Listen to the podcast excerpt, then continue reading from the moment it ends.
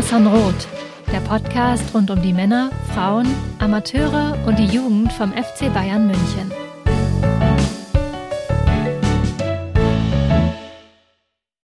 Herzlich willkommen zum Mir San Rot Podcast. Und ja, jetzt habe ich ganz vergessen, bei welcher Nummer wir eigentlich stehen geblieben sind. Das ist aber gar nicht so schlimm. Justin wird es ja dann hinterher noch wunderbar wieder reinfriemeln. Bei den Kapitelmarken, da müssen wir gerade noch mal schauen, da sind wir noch mit Podigy im Austausch, dass das Ganze dann wieder zurückkommt für diejenigen Hörerinnen, die darauf vertrauen. Und jetzt habe ich dich schon angekündigt. Grüß dich, Justin. Servus, Chris. Und wir sind bei 289. Wunderbar, dann haben wir das auch für die Buchhaltung erledigt. Und dann lass uns doch direkt einsteigen. Wir haben heute zwei kleinere größere Themen. Schauen wir mal. Das erste Thema wird Thomas Tuchel sein und dann, wenn wir im Thema der Woche ganz genau drauf schauen, wie sich die Bayern Frauen geschlagen haben, die ja morgen, wir nehmen heute am Dienstag, den 28. März auf, morgen in das Rückspiel starten. Ne? Morgen ist es. Genau so ist es. Genau. Morgen Abend um 21 Uhr. Ähm, ich muss ehrlich sagen, ich war ja letzte Woche, wenn wir dann später im, im Podcast drüber sprechen, ich war ja letzte Woche in der Allianz Arena ähm, akkreditiert und habe mir das Spiel, das Hinspiel angesehen. Ähm, die 1845 Anstoßzeiten, die gefallen mir eigentlich ganz gut, aber das liegt wahrscheinlich auch daran, ähm, dass ich ja jetzt bald 30 werde und ja, da, da schafft man die 21 Uhrzeiten einfach nicht mehr so gut. Ich meine, du musst es ja wissen, Chris. Ja, die verlangen natürlich alles ab. das muss man wollen. ja, wer es mehr will, mehr will, der kommt auch besser durch den Abend. Ja, wer es auf jeden Fall mehr wollte, ist Thomas Tuchel. Wir haben ja am Samstag ja schon so fast eine legendäre Pressekonferenz gesehen und lassen uns damit mal einsteigen. Die, und das war ganz spannend, eigentlich orchestriert diesmal, ja zweigeteilt waren. Teil 1, es gab nochmal einen Rückgriff oder eine Rückschau von Brazzo, Hassan Salihamidzic und Oliver Kahn, warum es denn jetzt mit Julian Nagelsmann nicht mehr weiterging. Und dann im zweiten Teil, also jeweils beides ungefähr eine halbe Stunde, im zweiten Teil wurde dann dezidiert dann nochmal Thomas Tuchel vorgestellt. Und ja, demzufolge war es eigentlich von, von den Fragen und von den Themen her der, der Journalistinnen dann auch etwas runder, weil es erst um Nagelsmann ging und dann im zweiten Teil einfach um Thomas Tuchel.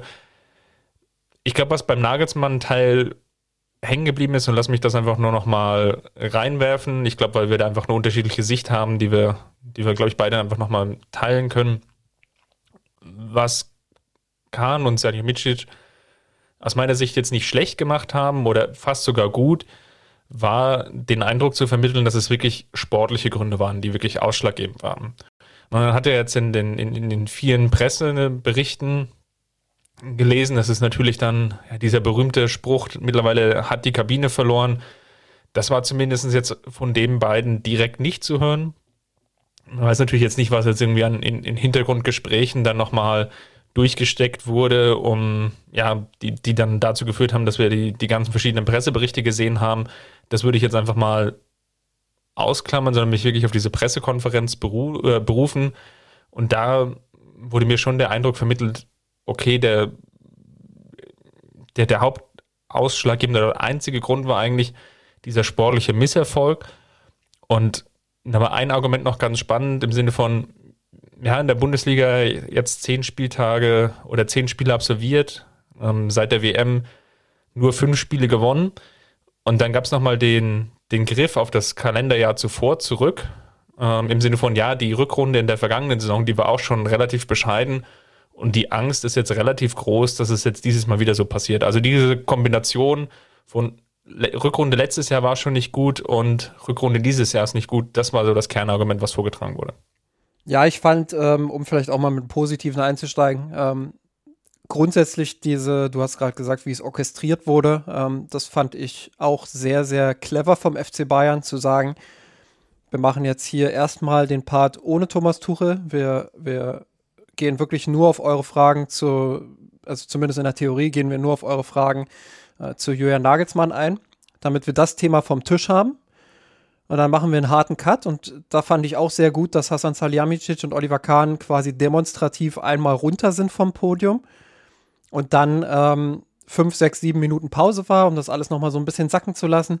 So, und dann kamen sie mit Thomas Tuchel wieder rauf. Und das ist so ein bisschen auch vom von der Inszenierung her so der Start in was Neues. So dieses, dieses, jetzt machen wir den Cut, jetzt sollten eigentlich alle Fragen geklärt sein. Ähm, und jetzt starten wir mit Thomas Tuchel in die Zukunft und ähm, ja, machen das äh, oder haken das Thema ab und, und gehen eben weiter. So, zumindest in der Theorie. Die Praxis hat mich nicht ganz überzeugt. Ähm, da bin ich, bin ich äh, nicht ganz bei dir. Ähm, ja, ich verstehe und, und finde auch, dass man äh, sich aufs Sportliche fokussiert hat. Das fand ich auch ähm, in Ordnung und das ist auch ähm, gut so, weil es bringt ja nichts, jetzt irgendwelche Interner da irgendwo offen zu legen. Ähm, damit macht sich der Vorstand äh, dann letztendlich nur selbst ein bisschen lächerlich auch. Ähm, da jetzt übel nachzutreten, wäre ja, wär ja Quatsch gewesen. Ähm, hätte nur noch mehr Unruhe auch in die, in die Debatte reingebracht. Ähm, den Seitenhieb kann ich mir gerade nicht äh, klemmen. Dafür haben wir ja den Kicker aktuell, der ja, der ja jeden Tag eine neue Nagelsmann-Story hat. Ähm, ja, aber grundsätzlich ähm, vom Inhalt her war ich nicht ganz überzeugt. Und das hat einfach damit zu tun, ähm, dass A, ich gefühlt immer die vier, fünf selben Antworten gehört habe, aber auf ganz unterschiedliche Fragen. Also es wurde, es wurden Fragen gestellt, konkrete, und auf diese Fragen wurde aber nicht geantwortet. Es wurde nicht mal drauf eingegangen. Also es, es war immer so, die JournalistInnen konnten fragen, was sie wollten. Und sie haben ja, ich weiß gar nicht mal, ob vorher überhaupt einstudierte, aber auf jeden Fall ähm, schon, schon irgendwo zurechtgelegte Antworten ähm, haben sie zurückbekommen. Und das hat mich so ein bisschen gestört, weil es, ähm, finde ich, auch immer die, die Glaubwürdigkeit ein Stück weit verringert. Und da kommt eben auch dazu, dass der ein oder andere Widerspruch mit dabei war. Ähm, auch wenn man jetzt das gesamte Wochenende betrachtet, ähm, wo Hasan Salihamidzic dann im Doppelpass, auch darauf will ich jetzt gleich nochmal kurz eingehen. Ähm, aber erstmal zu diesem inhaltlichen Widerspruch, der ja im Doppelpass gesagt hat, er hat am Donnerstagabend mit, äh, mit, mit äh, Julian Nagelsmann telefoniert, weil es ihm wichtig war, dann nach dem Leak auch sofort mit ihm zu reden. Ähm, auf der anderen Seite sagt Oliver Kahn aber auf der Pressekonferenz einen Tag vorher, ja, wir haben am Freitag das erste Mal mit ihm gesprochen. Ähm, das sind so kleine Dinge, wo ich mir denke, naja, da legt sich der FC Bayern das vielleicht jetzt auch gerade so zurecht, wie es halt gerade in die eigene Geschichte so ein bisschen passt. Ähm, unabhängig von diesem, von diesen inhaltlichen Zweifeln, fand ich es auch nicht gut, dass Hasan Salihamidzic am Tag darauf ähm, in den Doppelpass gegangen ist. Ja, es gibt sicherlich auch, oder es hätte sicherlich auch KritikerInnen gegeben, die gesagt hätten, ja, jetzt duckt er sich wieder weg. Das Argument kann ich auch verstehen. Aber auf der anderen Seite, wie ich es gerade gesagt habe, du hast diese Pressekonferenz, hast diese halbe Stunde, um alle Fragen zu klären. So, und dann machst du diesen Cut mit der Pause, bringst Thomas Tuchel aufs Podium und sagst, jetzt ist Zukunft, jetzt ist für uns das Thema gegessen. So, und da hätte der FC Bayern aus meiner Sicht sagen müssen, okay, alle Restfragen, die jetzt noch übrig sind, die sitzen wir aus. Ähm, jetzt gehen wir in die Zukunft. Wir wollen jetzt nicht mehr über Julian Nagelsmann sprechen. Wir wollen uns jetzt auf das konzentrieren, was mit Thomas Tuchel kommt. Und da hätte ich mir einfach einen konsequenteren Schritt dann auch in der Kommunikation gewünscht, weil, sind wir mal ganz ehrlich, der FC Bayern hat sich ja auch selbst ein Stück weit in diese Situation reinmanövriert, indem er in den letzten Wochen immer und immer und immer wieder betont hat, ähm, dass Jürgen Nagelsmann ein langfristiges Projekt ist, dass man in, in ihn vertraut, dass man. Ähm, ich habe bis zur letzten Sekunde an Julian Nagelsmann geglaubt. ganz genau, solche. Bis so, zur allerletzten Sekunde. Solche Sätze, zumindest, zumindest bis Sonntagabend zur letzten Sekunde. Ähm, nein, aber Spaß beiseite. Also, das, das, ähm, das war natürlich auch brutal schwer dann für den FC Bayern. Wenn du diese Entscheidung triffst unter der Woche, dann weißt du natürlich, dass du einen 180 Grad Turnaround hinlegen musst in deiner Kommunikation. Und das ist ja fast unmöglich. Und ähm, ja, da, da finde ich, hat man einfach im Gesamtbild kein gutes Bild abgegeben. Ähm, ja, aber ich würde an der Stelle auch fast vorschlagen, ähm, auch, auch wenn wir da unterschiedlicher Meinung sind, äh, dass wir an der Stelle dann auch jetzt diesen demonstrativen Cut machen, vielleicht ohne fünf Minuten Pause ähm, und, und wirklich Lass über uns, äh, ein, ein, eine Frage habe ich noch, genau, ja. eine Frage habe ich noch in Bezug vielleicht diesen Übergang und das, das passt ja auch sehr schön, wenn wir nochmal auf, auf Tuchel jetzt gleich zu sprechen kommen und was er vielleicht verändern muss. Nochmal als Zwischenfrage, wie kritisch fandest du oder wie man, ne, das, das ideale Bild ist ja immer quasi so, was aufskizziert wird, der alte Trainer wird entlassen und der neue wird dann eingestellt, dann so als, als, als klare Trennung, so nach dem Motto, ja, wir haben mit noch niemanden gesprochen. Es kam ja schon ziemlich deutlich heraus auf der Pressekonferenz und wurde, glaube ich, dann auch wenig Hehl und, und, und Aufhebens darum gemacht, dass man erst versucht hat, mit Thomas Tuchel eine Einigung zu erzielen und dann erst im zweiten Schritt wirklich auf Julian Nagelsmann zugegangen ist, wann auch immer jetzt genau, um dann zu sagen, hey, es ist jetzt ähm, hier vorbei, es übernimmt jetzt jemand Neues. Wie kritisch fandest du das dann jetzt im Nachgang? Ach ja, äh, gar nicht so kritisch, muss ich sagen. Also ich habe viele Dinge an der Kommunikation und an der Pressekonferenz und auch am, am Drumherum und der ganzen Entscheidung auch kritisch gesehen. Ähm, aber der, der Punkt ist es ehrlich gesagt nicht, weil ähm, ja, es ist einfach, also klar, dieses Geschäft ist natürlich hart und, und es ist auch äh, in dem Fall, wenn man das jetzt aus Jürgen Nagelsmanns Perspektive betrachtet, ist es natürlich brutal hart für ihn, das so zu erfahren, erstens und zweitens eben auch dann zu erfahren, ähm, dass hinter seinem Rücken dann mit Thomas Tuchel gesprochen und verhandelt wurde. Ähm, aber aus Sicht des FC Bayern geht es ja gar nicht anders. Also du kannst ja nicht sagen, wir entlassen jetzt unter der Woche Jürgen Nagelsmann ähm, und, und sprechen dann erst mit Thomas Tuchel und äh, dann kriegen wir vielleicht eine Absage und dann stehen wir ohne Trainer da. Ähm, das ist natürlich dann auch unklug. Ähm, das, das muss man ganz einfach so sagen. Und das wäre auch, ähm, das hätte im schlimmsten Fall dazu geführt, dass man eine absolute Notlösung hätte etablieren müssen. Ähm, und das wäre einfach nicht, nicht gut gewesen. Das wäre sportlich eine Katastrophe gewesen. Ähm, das, das hätte der FC Bayern nicht verantworten können. Ähm, da hätte die sportliche Führung gerade quasi diese Woche schon, schon ihren Hut nehmen können. Ähm, also insofern, ich kann natürlich verstehen, dass Leute sagen, dass das ist hinterhältig, das ist hinterrücks, das äh, äh, gehört sich nicht, das ist respektlos, was auch immer. Ähm, auf der anderen Seite ist es aus Geschäftsperspektive einfach der, der klügste Weg. So, was natürlich nicht passieren sollte und nicht passieren darf, ist, dass es dann an die Öffentlichkeit kommt. Ich glaube, das ist so der Schritt, der dann halt am, am schlimmsten ist oder der am schwersten wiegt, dass Jürgen Nagelsmann das alles dann eben über die Presse erfahren hat und nicht über den FC Bayern. Ähm, und auch da kaufe ich Salihamidzic natürlich ab. Ähm, das, was er ja im Doppelpass gesagt hat, dass er und der FC Bayern da jetzt nicht hauptschuldig dran sind. Das, äh, das kaufe ich ihm ab, klar. Ähm, da sind so viele Parteien mit dran beteiligt. Also du hast ja die Verhandlungspartei Thomas Tuchel, ähm, wo ja ganz viele Leute mit dranhängen. Ähm, du hast ähm, dann die Seite des FC Bayern, wo auch der ein oder andere mit dranhängt. Ähm, dass sowas dann immer mal wieder auch rausgelegt wird, ähm, ist jetzt keine komplett neue Erkenntnis. Aber auch da muss man sagen, im Gesamtkontext, wenn man sieht, wie viel interner des FC Bayern in den letzten Monaten an die Öffentlichkeit gekommen sind, ähm, dann hat der FC Bayern da einfach ein Problem. Auch wenn es in dem Fall jetzt sehr wahrscheinlich nicht aus dem Kreis des, des FC Bayern gelegt wurde. Und ähm, ja, auch da das Gesamtbild einfach nicht gut, aber spezifisch darauf, dass sie erst mit äh, Thomas Tuchel gesprochen haben, ähm, das finde ich jetzt nicht so kritisch. Ja, ich glaube, das ist einfach das, das Business und wenn du das professionell führen willst, dann, dann hast du einfach im Vorfeld schon mit zwei, drei Kandidaten gesprochen, hast da versucht, wirklich, sagen wir mal, eine Einigung zu erzielen oder eine prinzipielle Bereitschaft, weil sonst kannst du jetzt so einen Schritt auch nicht machen. Ähm, das ist, glaube ich, ganz klar. Und von daher würde ich das jetzt einfach mal als, als, als normales Business abtun. Ne? Der FC Bayern hat natürlich da den Vorteil, dass er ein relativ großer Name ist glaubt man mal dieser Geschichte, dass wirklich erst Dienstag dann Thomas Tuchel kontaktiert hat, dann ging das ja auch relativ schnell. Jetzt für Julian Nagelsmann, was jetzt, glaube ich, einfach unglücklich lief, als allerletzten Satz vielleicht dazu, weil es einfach auch sein persönlicher Urlaub, dass er dann einfach nicht vor Ort war, sonst hätte man ihn wahrscheinlich einfach schon mal früher ins Büro bestellen können und das auch wirklich dann physisch dann vor Ort klären können, denn dann hätte es auch diese Bilder von der Sebener Straße nicht gegeben, wie Leute in die Tiefgarage reinfahren. Also abseits Ja, gut, aber man kann ja, man kann ja auch anrufen. Also das ist es, äh, das ist es ja auch. Bloß ja, die Frage du, ist halt, wann stand es endgültig fest mit Thomas Tuchel? Und ja. wann wurde das eben geleakt? Da gibt es ja auch die Theorie, dass äh, Thomas Tuchel und, also jetzt nicht Tuchel selber, aber sein, sein Management, auch wenn er das auf der Pressekonferenz natürlich verneint hat, ähm, dass die das äh, geleakt haben, um Druck auszuüben. Das, die Theorie gibt es ja auch und äh, finde ich jetzt auch nicht so abwegig. Ähm, aber insgesamt ist das schon sehr, sehr unglücklich gelaufen, wenn man es positiv für den FC Bayern formulieren will. Ja, Machen wir mal einen Haken dran und lass uns mal schnell weiterspringen zu Thomas Tuchel. Also wir gehen jetzt gedanklich einmal von der Bühne runter, kommen jetzt wieder. und wie fandst du denn jetzt deinen ersten Auftritt?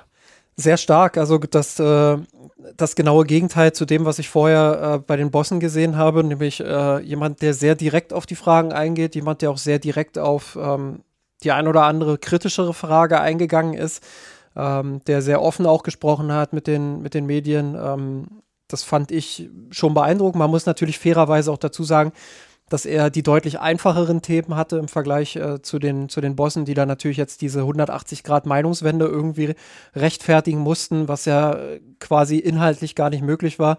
Ähm, Insofern ähm, ist der Vergleich vielleicht auch nicht ganz, ganz fair, aber grundsätzlich eine sehr klare Kommunikation. Ähm, ja, der, der Auftritt war einfach sehr, sehr gut von ihm, finde ich. Äh, guter Einstand. Ähm, ja, ich fand es auch sehr bemerkenswert, dass er, dass er nicht nur Blabla geliefert hat, sondern eben auch ähm, ja, die ein oder andere Herausforderung schon sehr klar benannt hat. Ich meine, er kann sich auch hinsetzen und sagen, er freut sich, ähm, er hat schon seine Ideen im Kopf und äh, fertig ist. Aber er hat ja auch gesagt, unter anderem, ähm, es wird sich jetzt nicht jeder Spieler bedingungslos auf ihn freuen. Und ähm, das fand ich eine sehr, sehr bemerkenswerte Aussage. Ähm, direkt mal da auch klar zu machen, dass das eine große Herausforderung ist und dass es sicherlich auch darauf ankommen wird, äh, die Spieler jetzt in den nächsten Tagen von sich zu überzeugen. Ähm, und da wirklich diesen Einblick zu geben, fand ich schon auch äh, kommunikativ sehr stark von ihm. Ja, ich glaube, das war jetzt vielleicht von den Antrittspressekonferenzen seit Louis van Gaal sicherlich das beeindruckendste, was ich jetzt gesehen habe. Das war so hinterher mein Fazit, weil er einfach ja enorm eloquent ist und das natürlich dann auch wirklich ja, zur Schau gestellt hat, mit welchen Ideen er jetzt überzeugen will, was jetzt auch wirklich wichtig ist, betont hat, nochmal die, die Spiele zu gewinnen, aber gleichzeitig eben auch gesagt hat, ja, aufgrund der Gesamtsituation wird er jetzt natürlich nicht unglaublich viel ändern können. Also wie, wie er das Ganze kommunikativ angegangen ist, ja, Karl-Heinz Rummenigge würde wiederum sagen, à la Bonheur, ähm, um, um, um den Spruch nochmal zu bringen. Von daher, das passt dann schon. Lass uns mal auf das Sportliche schauen was glaubst du denn jetzt im, im Hinblick jetzt auch auf den Samstag und dann vielleicht auch das anstehende DFB-Pokalspiel gegen äh, Freiburg? Was erwartest du denn an taktischen Änderungen, wo wir denn Tuchel denn jetzt vielleicht seinen ersten Stempel reindrücken wollen? Ähm, erstmal frage ich mich, ob er als Dienstwagen jetzt einen Audi TT bekommt. Ähm, und, ähm, und dann, ja, ich, ich glaube, man muss da einen Schritt nach dem anderen gehen. Also klar, wir können gleich auch über taktische Änderungen sprechen, aber ich glaube, was natürlich zu aller, jetzt erstmal wichtig sein wird ähm, für ihn, ist Einzelgespräche zu führen. Also wirklich ähm, da eine ähm, zwischenmenschliche Basis herzustellen innerhalb von kürzester Zeit, ähm, alle Spieler auch ähm, ja, nicht zu briefen, aber, aber schon auch ähm, wie hat er so schön gesagt, äh, man, muss, man muss sich gegenseitig spüren in den Gesprächen. Ähm, das, das fand ich auch eine sehr interessante ähm, Aussage, 50 Shades of Tuchel. Ähm, ja, das, ähm, das wird sehr wichtig sein. Also da kommunikativ wirklich auch, ähm, jetzt sage ich mal, in die Pressekonferenz anzusetzen äh, und auch bei den Spielern so einen Eindruck zu hinterlassen. Ähm, wirklich auch zu diesen Cut hinzubekommen, zu sagen, okay, alles, was jetzt war, lassen wir hinter uns und wir, wir blicken jetzt nach vorne. Und ähm, ja, da wird es taktisch jetzt gar nicht so viel erstmal geben. Also er hat es ja auch gesagt, er wird ähm, das nehmen, was da ist und versuchen eben in Details anzupassen. Ähm, welche Details könnten das sein? Klar, es könnte eine Formationsänderung geben. Es könnte sein, dass wir ähm, sehen, dass der FC Bayern von der Dreierkette wieder zurückgeht äh, auf ein Viererkettensystem. Ähm, da war ja bei Tuchel beim BVB meistens so ein 4-1-4-1 ähm, seine, seine gewählte Formation. Bei PSG hat er eher ein 4-4-2 spielen lassen. Kann ich mir beides gut beim FC Bayern auch vorstellen. Ähm, ja, beim, beim Dreierkettensystem, was er vor allem auch hat bei Chelsea spielen lassen, kommt ihm natürlich zugute, dass er mit Cancelo und ähm, Alfonso Davis zwei Flügelspieler hat, die natürlich prädestiniert sind für dieses System, dass er auch drei, mindestens drei bockstarke Innenverteidiger ähm, im, im, im, Kader hat. Ähm, insofern kann ich mir das auch sehr gut vorstellen. Ähm, da muss man mal abwarten, wie es jetzt gegen Dortmund aussehen wird von der, von der Grundformation her. Was das taktische Grundsystem angeht, kann ich mir eigentlich mh, mm, ja so zwei Vor oder zwei, zwei Detailanpassungen vorstellen. Ähm, einerseits, dass er einen Fokus legen wird auf den Spielaufbau und die Ballzirkulation insgesamt.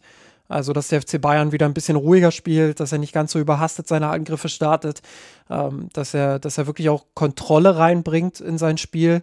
Ähm, das ist ja ein großes Problem jetzt zuletzt auch unter Nagelsmann gewesen, dass man immer wieder ähm, auch zu schnell das Tempo aufgenommen hat oder zu hektisch gespielt hat oder zu schnell die Bälle auch verloren hat. Ähm, das, das wird er versuchen durch. Weil er ganz, ganz wenig Ballbesitz gehabt in, in, in vielen jetzt dieser Spiele seit der Rückrunde. Ja.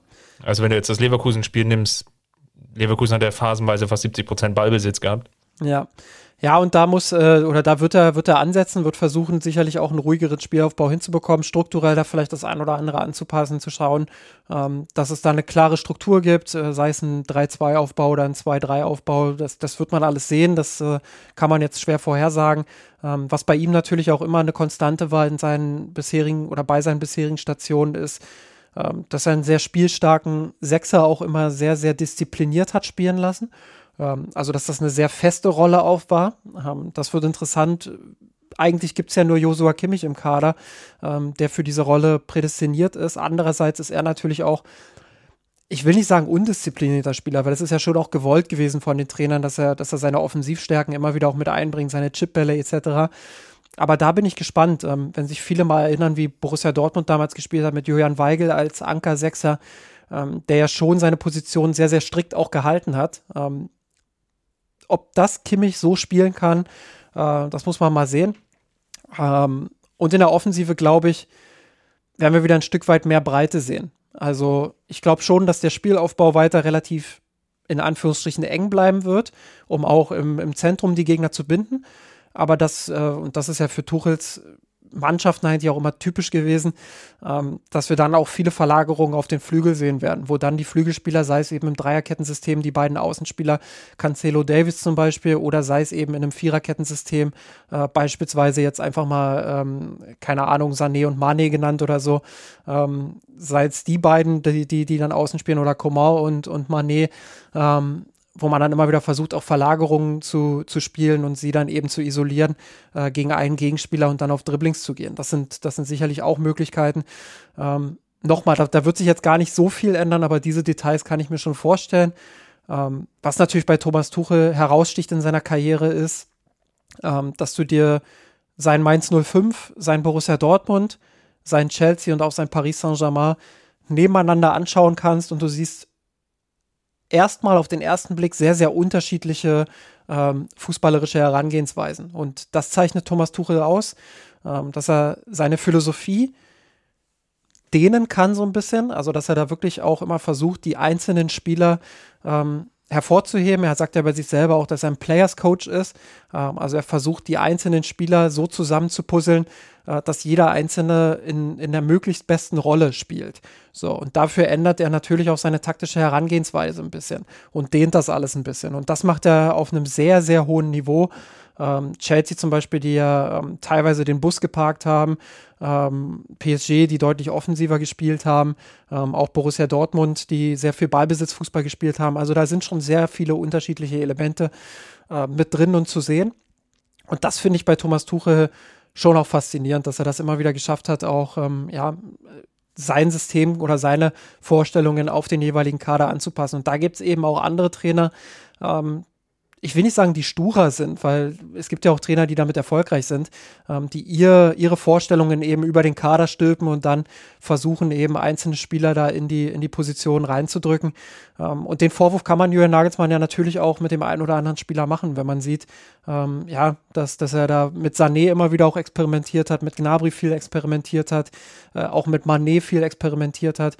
Und ich glaube, da wird Thomas Tuchel darauf bedacht sein, wirklich jeden Spieler ähm, in seine bestmögliche Rolle auch zu bringen. Ja, man muss jetzt natürlich auch wirklich schauen, wie viel Spielraum, das hat der Thomas Tuchel auch selber schon angesprochen, hat er jetzt zeitlich. Ich glaube, vor dem Dortmund-Spiel wird es jetzt gar nicht so viele Anpassungen geben, hat er so ein bisschen Einblicke gegeben schon in, in der Pressekonferenz. Ja, Freitag wird es die erste richtige Trainingseinheit geben und vielleicht Samstagmorgen vorm Spiel dann vielleicht nochmal so beim, beim Anspitzen nochmal so zwei, drei taktische Dinge dann durchgehen. Aber darauf wird es jetzt erstmal hinauslaufen. Ich glaube, was wir bei Tuchel gesehen haben, was jetzt ganz spannend ist, ist natürlich für die Spieler, die jetzt erstmal hinten dran stehen. Er hat es ja auch immer wieder geschafft, in seiner Karriere, sagen wir mal, unorthodoxe, vielleicht oder un, auf den ersten Blick unorthodoxe Entscheidungen zu treffen oder da vielleicht auch Spieler in Positionen zu bringen, ähm, wo man es jetzt gar nicht klassischerweise erwarten würde oder auf dem Papier. Da bin ich jetzt mal gespannt, ob wir das gleiche jetzt wiedersehen werden. Ähm, Spieler, die jetzt vielleicht erstmal hinten dran stehen, wie einen, vielleicht auch Gravenberg jetzt einfach mal in den Raum geschmissen, ähm, vielleicht auch einen Tell, der jetzt mehr Spielzeit bekommt. Das sind so Überlegungen, die sich dann bei mir so ergeben haben, dass je nachdem, wie er jetzt sich dann das Spielsystem ja dann wirklich ausdenkt, dann en entsprechend die Anpassung vornimmt. Das ist so ein bisschen der, der Punkt, wo ich mir vorstellen könnte, dass es da dann auch die, die ein oder andere personelle Änderung gibt. Ich habe irgendwie im Gefühl, dass wir eher vielleicht sogar wieder die Viererkette sehen, aber da bin ich, da bin ich wirklich noch hin und her, im, im Hin und Her schwanken, weil natürlich jetzt durch diese Dreierkette schon sehr, sehr viel Stabilität reingekommen ist. Ja, ich weiß auch gar nicht, ähm, also bei Tuchel kann man es sowieso nicht vorhersagen, Punkt. Das, äh, da können wir jetzt äh, hin und her spielen und wirklich versuchen, für, für, jede, für jedes System zu argumentieren. Am Ende kannst du es eh nicht vorhersagen bei ihm. Ähm, was man aber vorhersagen kann, ist, dass wenn er seine Grundordnung gefunden hat, dass er da auch nicht mehr viel, extrem viel rumändern wird und rumbasteln wird, sondern ähm, dass er dann da auch dafür steht, ähm, ja, da so ein bisschen Stabilität auch reinzubringen. Ähm, aber wenn ich jetzt so überlege, was ist eigentlich meine persönliche Präferenz, ich kann es dir ehrlicherweise gar nicht sagen, weil ich sehe für beide, für beide ähm, Systeme oder beide, beide Grundordnungen natürlich auch Argumente. Und ich glaube grundsätzlich auch ist Tuchel da wieder ähnlich auch zu Nagelsmann, auch ähnlich zu Pep Guardiola, ein Trainer, der jetzt gar nicht extrem viel Wert darauf liegt, äh, legt, welche, welche Grundordnung ist es jetzt eigentlich von der Telefonnummer her. Klar, sie gibt ja so ein bisschen Orientierung. Das, das ist natürlich der Sinn von so einer Grundformation. Ähm, aber auch er ist ein Trainer, ähm, der natürlich innerhalb eines Spiels und innerhalb einer Formation ähm, viel Flexibilität auch sehen will. Und deshalb, ähm, du, du wirst in, in Viererkettenformationen unter Tuchel wirst du, wirst du immer wieder auch Dreierkettenstrukturen sehen. Äh, genauso wie du in Dreierkettenformationen auch immer mal wieder eine Viererkettenstruktur sehen wirst während eines Spiels. Ähm, insofern ist es jetzt gar nicht so bedeutend. Ähm, ich kann mir schon vorstellen, dass er jetzt erstmal vielleicht sogar bei der Dreierkette bleibt. Ähm, einfach weil fast alle Innenverteidiger bei den Bayern auch in einer, in einer guten Form sind. Ähm, und weil du mit Davis und Cancelo natürlich zwei Außenspieler hast, die jetzt gar nicht so klassische Verteidiger sind. Ähm, und ja, da, da bin ich sehr gespannt, wie es dann gegen Dortmund aussehen wird. Gut, dann machen wir hier, glaube ich, mal den Cut und springen mal rüber zu den FC Bayern Frauen, denn die haben ja auch relativ saisonentscheidende Spiele gehabt und haben ja jetzt auch die saisonentscheidenden Spiele ja auch noch vor sich. Zumindest jetzt mal das Rückspiel gegen Arsenal. Und lass uns mit der Champions League einsteigen. Du warst in München vor Ort, knapp 20.000 Zuschauer. Wie war denn die Atmosphäre? Ja, ich habe erst tatsächlich, als, als das Spiel angepfiffen wurde, habe ich so ins Rund geschaut und dachte mir, naja, das, das werden wohl eher nicht mehr so, so 20, 21, 22, 23.000. Gegen Barca waren es ja 23.000. Ähm, der FC Bayern ist auch, äh, wenn man sich die Zahlen anguckt, ähm, immer gut am Runden. Äh, also wir haben ja, glaube ich, gegen, gegen PSG damals 13.000 gesehen. Dann äh, gegen Barcelona waren es 23.000, äh, wenn ich mich richtig erinnere. Und jetzt sind es halt 20.000 gewesen. Also man rundet da immer, äh, glaube ich, auch einigermaßen gutherzig auf. Ähm, ja, aber also ich hatte auch das Gefühl, ein paar sind vielleicht ein bisschen später gekommen ähm, und ich bin auch nicht so gut im Schätzen, deshalb äh, ich will die ich will die Zahl jetzt gar nicht in Frage stellen. Ähm, vom Gefühl her waren es aber deutlich weniger als gegen den FC Barcelona. Ähm, das wird schon so, so stimmen, also es wird schon 19.000 und ein paar werden es schon gewesen sein. Ähm, von der Atmosphäre her war es interessant, ähm, weil du hast oben so, so einen kleinen Arsenal-Gästeblock gehabt mit so gut 50 Leuten. Und die haben echt gut Stimmung gemacht. Also das war wirklich äh, witzig zu sehen auch. Ähm, ja, die, die haben quasi äh, quasi durchgesungen. Das war auch nicht so dieser klassische Fanblock, wie man es äh, aus dem Männerfußball kennt. Ähm, klar, da waren auch viele Fähnchen und so mit dabei. Ähm, aber auch eine, äh, von, von, der Tonlage her hat man halt gehört, dass da viele Frauen und auch viele Kinder mit dabei waren. Ähm, also das war, das war schon sehr sympathisch. Bisschen weniger sympathisch fand ich, ähm, ja, in, vor allem im Verlauf der zweiten Halbzeit, äh, dass man dann drüben bei den, bei den Bayern-Fans halt dann auf einmal anfing, das waren so 50 bis 100 Leute, würde ich schätzen, die auf einmal anfingen, irgendwie äh, dieses BVB-Hurensöhne-Lied auszupacken, wo ich mir dachte, was hat das jetzt mit dem Spiel zu tun? Ähm, war, war schon ein bisschen albern. Ähm, ja, aber sonst insgesamt eine tolle Atmosphäre, äh, wie eigentlich fast immer beim Fußball der Frauen. Ähm, einfach, ja, weil es ähm, in meinen Augen eine sehr inklusive Atmosphäre ist. Ähm, also du hast immer das Gefühl, dass, dass jeder und jede da auch willkommen sind. Du hast immer das Gefühl, dass es sehr, ähm, sehr, ich will nicht sagen harmonisch, aber schon auch sehr, ähm, ja, sehr, sehr, sehr, wie, wie sagt man, also was, was ist das Wort? Sehr empathisch vielleicht, äh, der Umgang miteinander auch ähm, und, und viel, viel Positivität auch. Also man, ja, familiär trifft es, glaube ich, schon ganz gut. Das hattest du schon ja, zumindest einmal erwähnt. Ja, genau, familiär trifft es wahrscheinlich ganz gut. Und das ist einfach, ähm, ja, das, das macht irgendwie so eine, so eine Grundatmosphäre, die ich sympathisch finde und die aus dem Fußballabend dann äh, irgendwie auch was, was Besonderes macht. Gut, dann lass uns mal auf das Spiel schauen. Wir hatten ja im, im Vorgespräch schon so ein bisschen darüber philosophiert. Der FC Bayern, vielleicht für diejenigen, die nicht ganz so viel gesehen haben in jüngster Vergangenheit, was zeichnet denn die Mannschaft aktuell aus? Ja, ähm, unter Alexander Strauß natürlich eine gewisse Entwicklung. Also, dass, dass du versuchst, ähm, von einem Fußball wegzukommen, den sie in der Vergangenheit häufig gespielt haben, gerade in den größeren Spielen, äh, dass sie da sehr defensiv und verhalten agiert haben, viel hinten drin gestanden haben, ähm, viel äh, passiv auch gespielt haben, auf die Umschaltsituation gegangen sind.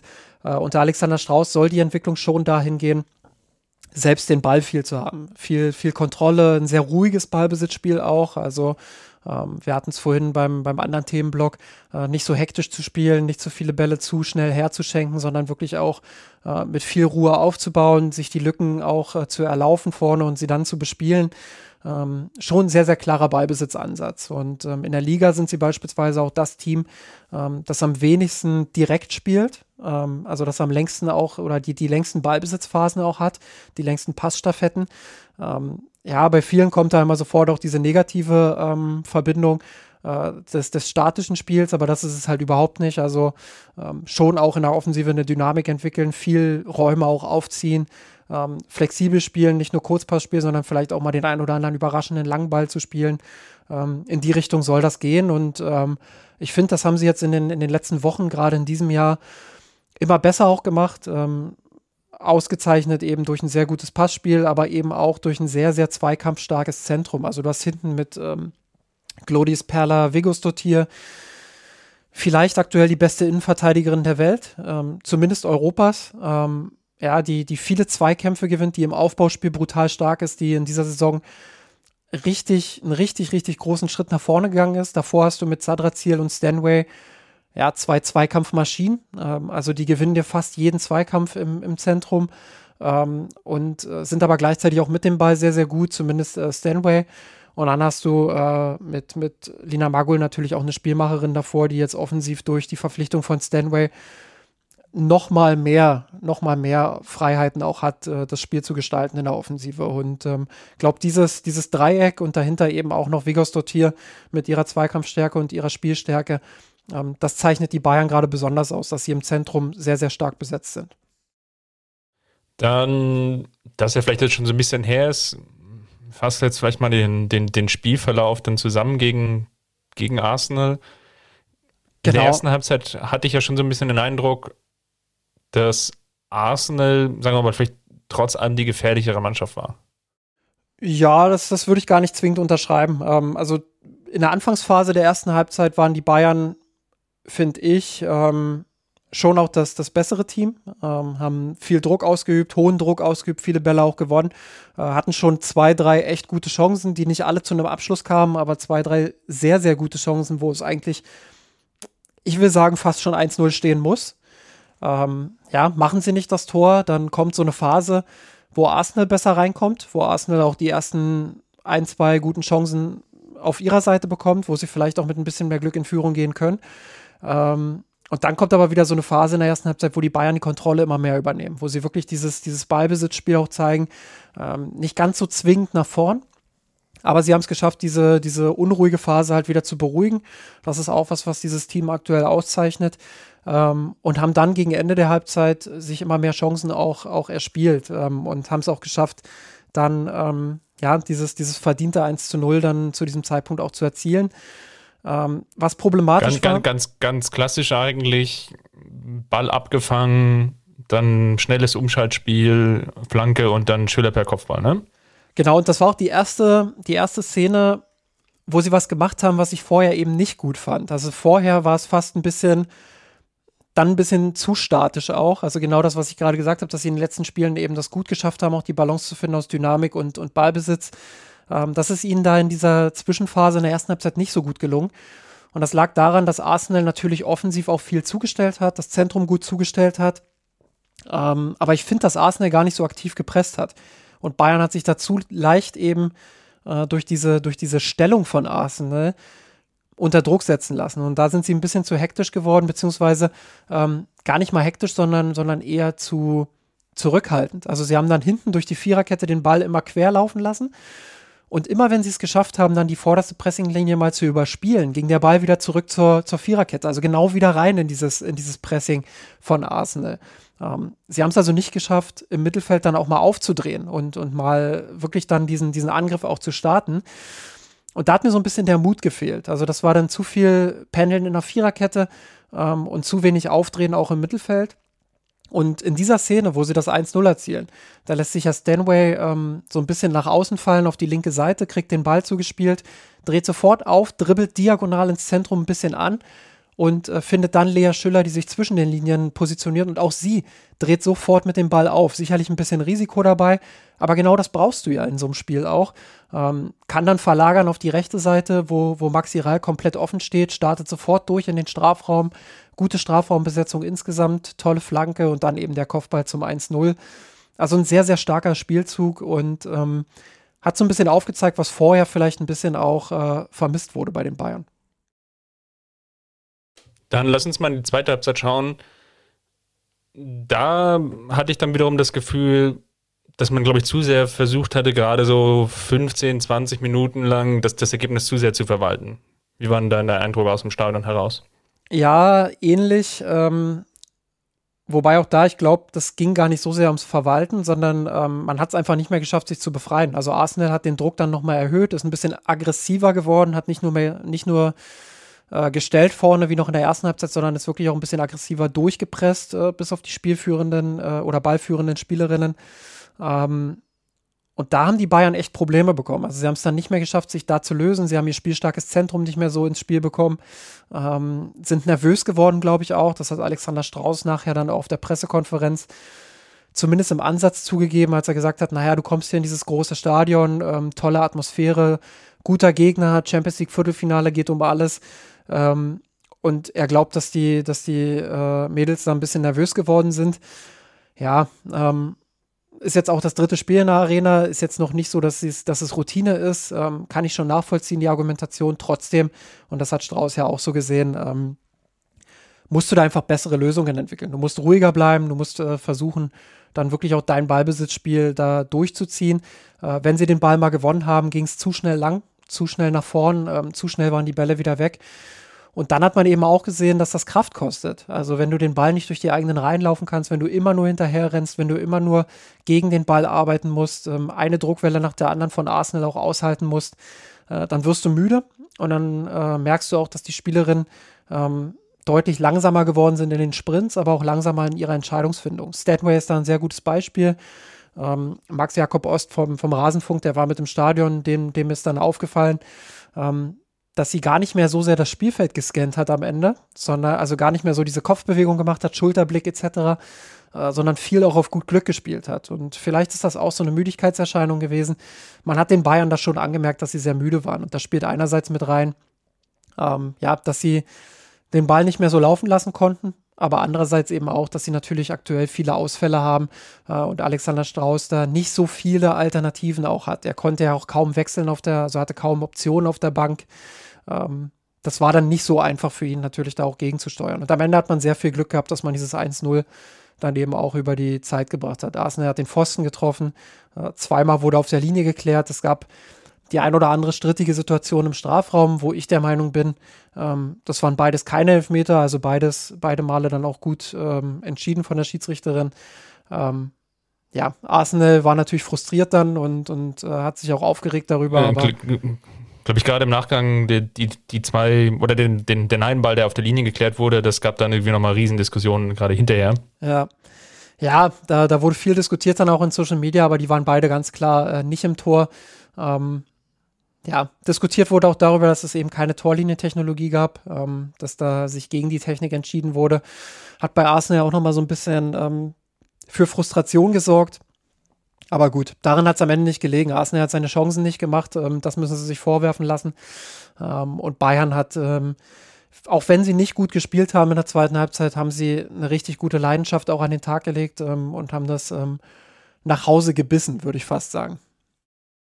Dann lass uns mal den Sprung machen hin zum Spiel am Wochenende, was ja, glaube ich, von der medialen Präsenz noch wesentlich stärker im Fokus war. Also wieder 18 Uhr. Oder sagen wir mal gegen 18 Uhr der Anpfiff ist jetzt natürlich nicht ganz korrekt wieder ein 18 Uhr Spiel in der ARD übertragen, Topspiel Bundesliga durch die überraschende Niederlage von den Wolfsburgerinnen gab es für den FC Bayern bei einem eigenen Sieg die Chance, die Tabellenführung zu übernehmen. Diesmal im Campus, aber ausverkauft.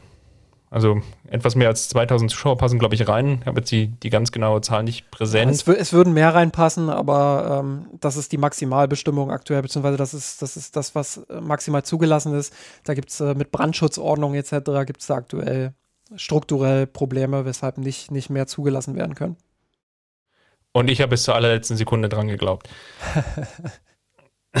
ähm, genau, eine Änderung gab es Damjanovic spielte für Schüller. Ähm, kannst du erklären, woran das jetzt lag oder wie der Wechsel begründet war? Hatte das jetzt rein taktische Gründe, Spielform?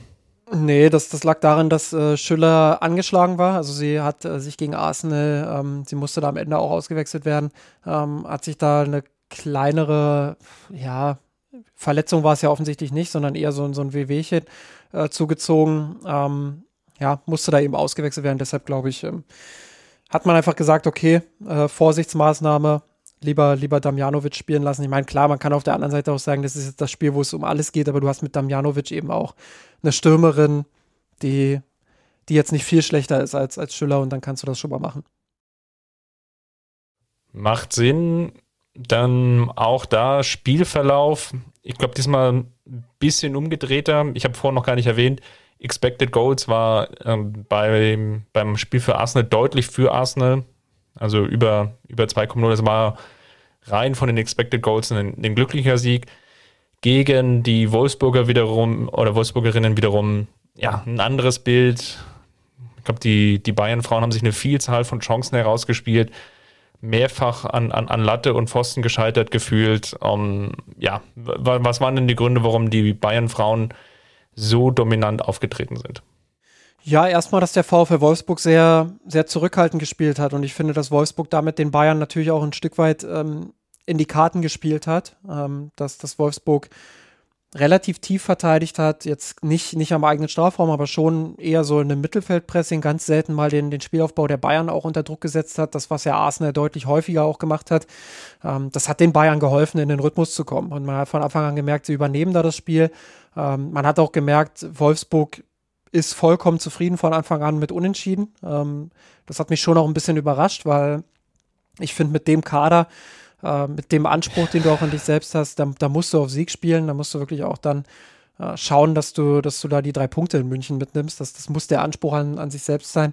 Ähm, deshalb fand ich es schon auch überraschend. Um, um glaube ich, mal Ike Hessler aus den 90ern zu äh, zitieren. Wir wollten auf 0 zu 0 spielen und das hat bis zum 0 zu 1 auch ganz gut geklappt. ja, ja, ja, klar. Wenn sie am Ende mit dem 0-0 rausgehen, dann, dann werden sie das anders framen, aber nochmal, also ich finde, dass das äh, muss einfach, ähm, da muss Wolfsburg einfach ähm, anders auch in die Partie reingehen. Nichtsdestotrotz, Bayern überragendes Spiel gemacht, vor allem in der ersten Halbzeit. Ähm, genau das, was ich vorhin gesagt habe, ruhiger Ballbesitz, ähm, den Gegner auch mal laufen lassen, ähm, die Lücken immer wieder auch im Zentrum zu bespielen, äh, dynamisch zu sein, offensiv Gefahr über verschiedene Möglichkeiten, Flanken oder, oder Kombinationen herzustellen ja, das, das haben sie richtig gut gemacht. Ähm, haben sich da früh auch die Chancen erspielt. Du hast es gesagt, äh, zwei, dreimal Aluminium. Ähm, ja, äh, immer wieder auch gefährlich geworden. Das, das war schon gut. Immer wieder auch mal einen Langball eingestreut.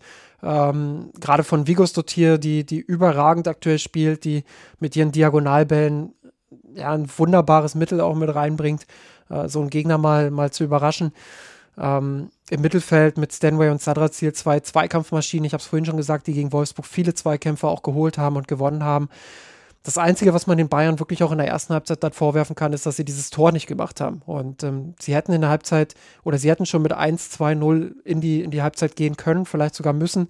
Ähm, haben sie nicht gemacht und insofern, ja, äh, war natürlich die Sorge groß, dass sie dann in der zweiten Halbzeit bestraft werden, weil Wolfsburg natürlich auch eine Mannschaft ist, die jederzeit das auch schaffen kann, ähm, aus, aus einem eher durchschnittlichen Spiel dann, dann eben ein überdurchschnittliches Spiel von ihrer Seite aus zu machen. Dann zweite Halbzeit nicht mehr ganz so dominant, würde ich sagen. Also ähnliches Phänomen wie, wie gegen Arsenal. Ja, auch da Wolfsburg ähm, mit kleineren Anpassungen. Ähm, ich glaube, die Auswechslung von Eva Pajor äh, und das Hernei oder, oder in die Mitte ziehen von, von Alexandra Popp, das hat Wolfsburg weitergeholfen. Also man hat gemerkt, da gab es dann so eine Phase von 10, 15 Minuten, wo die Bayern keinen Zugriff auf Alexandra Popp hatten, die, die im Zentrum mit ihrer Physis, mit ihrer technischen Qualität immer wieder Bälle dann auch festmachen konnte, was Wolfsburg vorher überhaupt nicht gelungen ist. Da haben sie die Bälle immer relativ schnell auch, auch hergeschenkt. Ähm, das haben sie dann besser gemacht und mit Alexandra Popp auch endlich einen Fixpunkt vorne gehabt, mit dem sie ähm, ja, sich einfach sukzessive auch nach vorne mal spielen konnten, sich ein bisschen mehr auch bei den Bayern in der Hälfte auch mal festsetzen konnten. Würde trotzdem nicht sagen, dass Wolfsburg in der Phase das, das bessere Team war, sondern dass es eher dann ein Spiel auf Augenhöhe war. Es gab die ein oder andere Chance für Wolfsburg. Ähm, glaube, auch vor der Umstellung schon hat Eva Pajor eine ziemlich große Chance, die sie normalerweise macht. Ja, dann steht es ähm, 1 zu 0, so ein bisschen gegen den Spielverlauf vorher. Aber dann steht es eben 1 zu 0 für Wolfsburg. Das, was ich vorhin gesagt habe, wenn du die Tore nicht machst, dann wirst du von so einem Team in den meisten Fällen bestraft. Da haben die Bayern ein bisschen Glück gehabt. Ähm, und dann mit der Umstellung hatten sie so ein kurzes, so ein kurzes Hoch mit drin. Aber auch da, da haben die Bayern sich gut drauf an, äh, angepasst, du, gut drauf eingestellt, ähm, hat das Gefühl, dass Stanway und, und Vigos Sortier dann noch ein bisschen aufmerksamer in der Defensive wurden, ähm, noch aggressiver auch äh, Richtung Pop dann auch verteidigt haben. Ja, und das haben sie dann relativ schnell auch wieder in den Griff bekommen.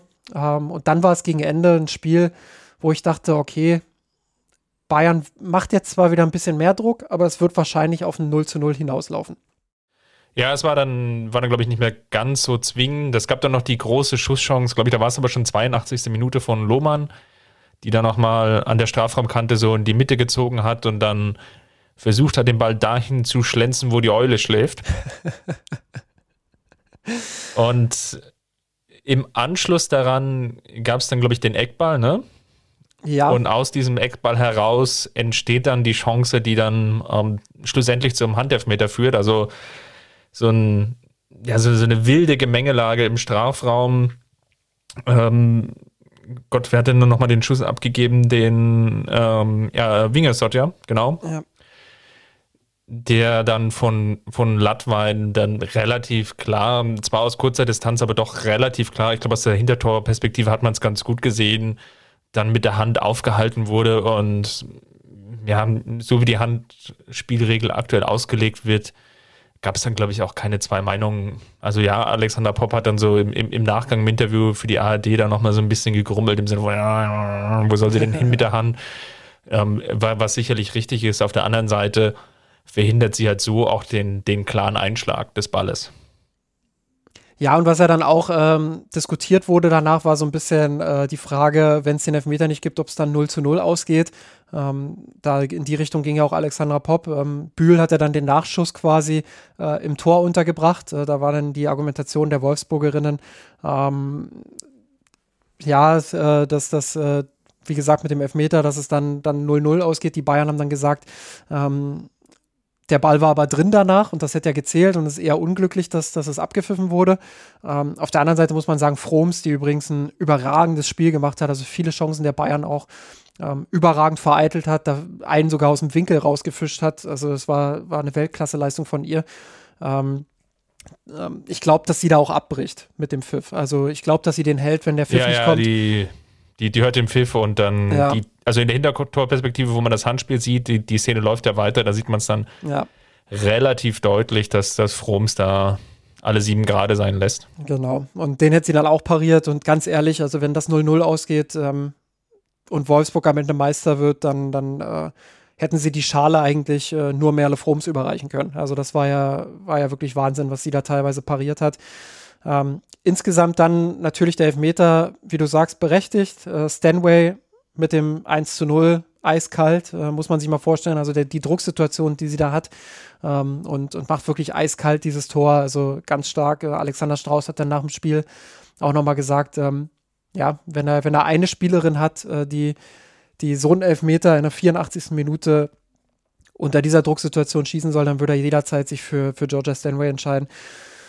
Ja, und ich glaube, das ist auch der Zeitpunkt, wo man noch mal kurz über Georgia Stanway reden kann. Ähm, einfach weil sie, weil sie der Transfer ist, der natürlich dieses Team auch noch mal auf ein anderes Level gebracht hat. Ich habe ähm, vorhin schon gesagt, natürlich einerseits für Maguil die Möglichkeit, sich noch mehr auf die Offensive zu fokussieren, wirklich noch mehr dann auch ihre Kreativität vorne zu zeigen, ähm, weil sie doppelt abgesichert wird, einmal durch Sadrazil und einmal durch, durch Stanway aber auch von ihrer Mentalität her. Also wie sie die, die Spielerin mitreißt, wie sie immer wieder auch ähm, mit ihren Dribblings dann zeigt, hey, nach vorne ist die Richtung, ähm, wir, wir machen jetzt Druck, wie sie mit ihren Zweikämpfen auch, und da hat sie sich jetzt äh, innerhalb der Saison auch schon äh, gesteigert. Wir haben am Anfang immer viel auch darüber diskutiert, dass sie auch das ein oder andere sinnlose Tackling mit dabei hat, wo sie sich dann äh, ihre, ihre typischen Stanway-gelben Karten abholt.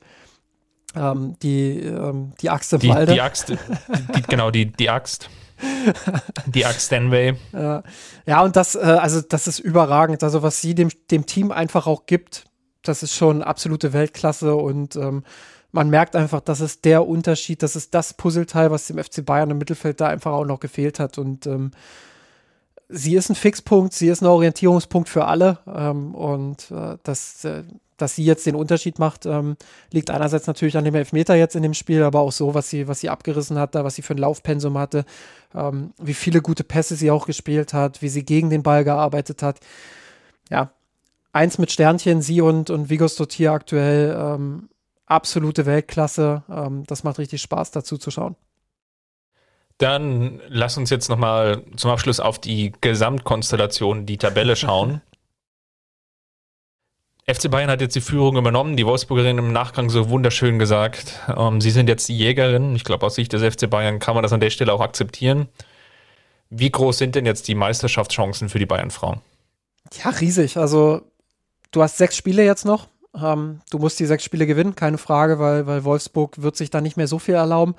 Ähm, ja, also die Wolfsburgerinnen sind einen Punkt hinten dran, haben die bessere Tordifferenz. Also de facto wird es darauf hinauslaufen, dass man glaube ich, alle Spiele gewinnen muss. Ich glaube, soweit kann man sich schon aus dem Fenster lehnen. Absolut. Du hast halt noch einen Knackpunktspieltag. Ähm, also klar, ab jetzt wird jeder Spieltag ein Knackpunktspieltag. Du hast ja gerade auch die englischen Wochen und der FC Bayern muss erstmal unter Beweis stellen, dass er mit diesen englischen Wochen und der Kader, wie gesagt, ist natürlich auch durch die Verletzung ein bisschen ausgedünnt. Ähm, dass er da durchmarschieren kann und dass er die Spiele in der Bundesliga dann eben auch gewinnen kann. Da wird noch das ein oder andere Knackpunktspiel mit dabei sein, da bin ich sicher.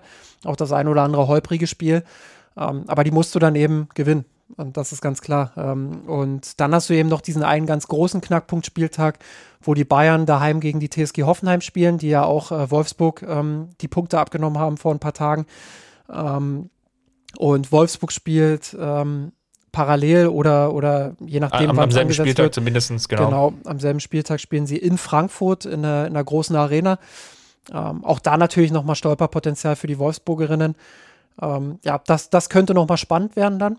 Aber äh, klar, die Konstellation ist eindeutig. Bayern muss jetzt diese sechs Spiele gewinnen, dann sind sie Meisterinnen und äh, nach diesem Sieg muss das auch der Anspruch an den FC Bayern sein, dass sie das jetzt schaffen. Und ähm, ja, der Druck ist natürlich auch größer. Ähm, du hast es ein bisschen einfacher, wenn du in der Position der Jägerinnen bist. Ähm, jetzt bist du gejagt und stehst natürlich jeden Spieltag nochmal besonders unter Druck. Jetzt kannst du nämlich was verlieren. Vorher konntest du, konntest du eigentlich nur was gewinnen. Ähm, und das wird die Situation für die Bayern natürlich nochmal verändern. Ähm, wenn Wolfsburg dieses Spiel gewonnen hätte, hätte ich gesagt, das Ding ist durch. Ähm, Wolfsburg ist Meister. Wenn, wenn das Spiel unentschieden ausgegangen wäre, hätte ich gesagt, okay, das Ding ist sehr wahrscheinlich durch, weil Wolfsburg einfach diese Erfahrung hat und auch einen extrem breiten Kader, wo alle Spielerinnen aktuell zur Verfügung stehen. Ähm, das lassen sie sich tendenziell eher nicht mehr nehmen. Und so sage ich jetzt Vorteil Bayern, ganz klar. Aber ähm, ich bin mir noch nicht ganz sicher, ob sie die sechs Spiele wirklich auch durchziehen. Ähm, das Potenzial dafür haben sie, aber ja, da wird, äh, da wird noch das ein oder andere Spiel mit dabei sein, wo es eng werden könnte.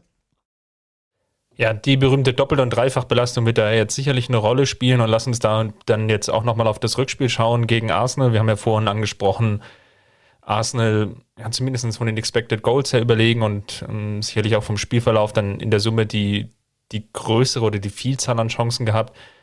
Wie stehen denn da die Chancen? Und da kann es ja dann ironischer oder witzigerweise ja auch dann wieder einen, sollten die Bayern-Frauen weiterkommen, ja auch wieder einen Treffen der Bayern-Frauen mit den Wolfsburgerinnen geben, dann im Halbfinale. denn die Wolfsburgerinnen haben sich ja im Hinspiel in Paris schon 1 zu 0 jetzt durchgesetzt. Ja, die Chancen stehen gut. Du hast äh, das 1 zu 0 im Rücken. Ähm, aber du musst natürlich auch eine klare Leistungssteigerung jetzt zeigen. Du spielst jetzt auswärts in London. Ähm, wenn du nochmal so eine Leistung zeigst gegen Arsenal, dann, dann bist du raus, da bin ich mir sicher. Ähm, musst natürlich auch versuchen, dann ruhiger zu sein im Ballbesitz, den Ball besser laufen zu lassen. Ähm, musst es schaffen, Arsenal auch mal hinten reinzudrücken, ein bisschen. Jetzt, das wird nicht über 90 Minuten gelingen, aber äh, einfach diese Entlastungsphasen auch hinzubekommen ähm, mit dem Ball, das wird ganz, ganz entscheidend sein und da musst du eiskalt deine Chancen nutzen, die du vorne äh, bekommst. Also, wenn man jetzt das Spiel vom, vom äh, Dienstag nimmt, ja, dann äh, ist Arsenal natürlich das äh, von der Spielanlage her das etwas reifere Team. Ähm, sie sind ein bisschen weiter als die Bayern. Ähm, deshalb äh, ist das Ding natürlich noch lange nicht durch, ähm, aber die Chancen stehen trotzdem gut, weil Bayern eine sehr, sehr gute Defensive hat. Und wenn sie es dann eben schaffen, dann auch in der Offensive ähm, den entscheidenden Gang oben drauf zu packen, äh, dann stehen die Karten gut, dass sie, dass sie ins Halbfinale einziehen. Dann werden wir das, glaube ich, hier im Podcast dann besprechen. Wie witzig findest du die Konstellation, dass es dann wahrscheinlich noch, noch fünfmal weiter in die Saison gegen die Wolfsburg gehen wird?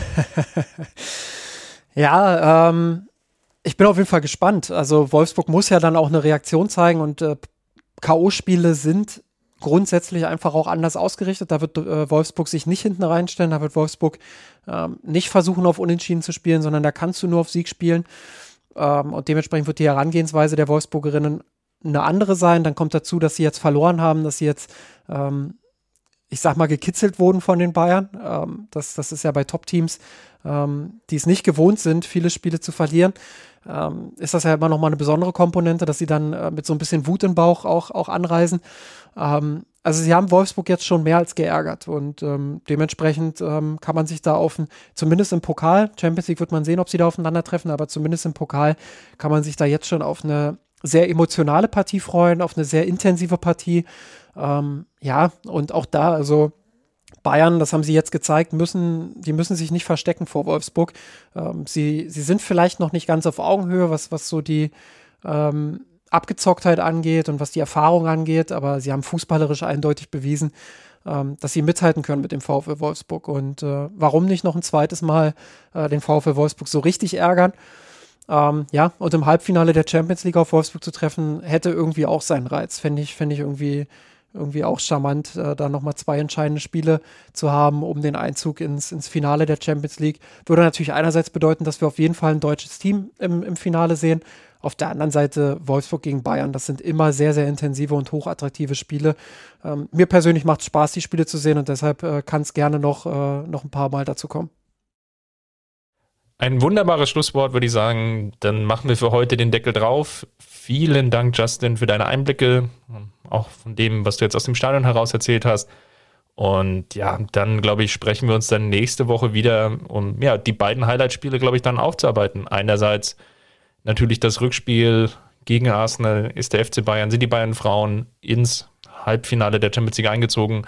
Und natürlich dann der erste Auftritt von Thomas Tuchel als Bayern-Trainer gegen seine alte Mannschaft, wenn man so will, wobei das ja jetzt auch schon ein bisschen her ist, gegen Borussia Dortmund. Und das besprechen wir dann nächste Woche. Macht's gut, bis dahin. Servus. Servus.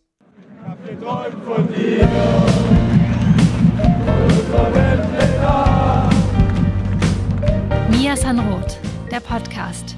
Falls es euch gefallen hat, abonniert uns und hinterlasst uns eine Bewertung in den einschlägigen Podcatchern eurer Wahl.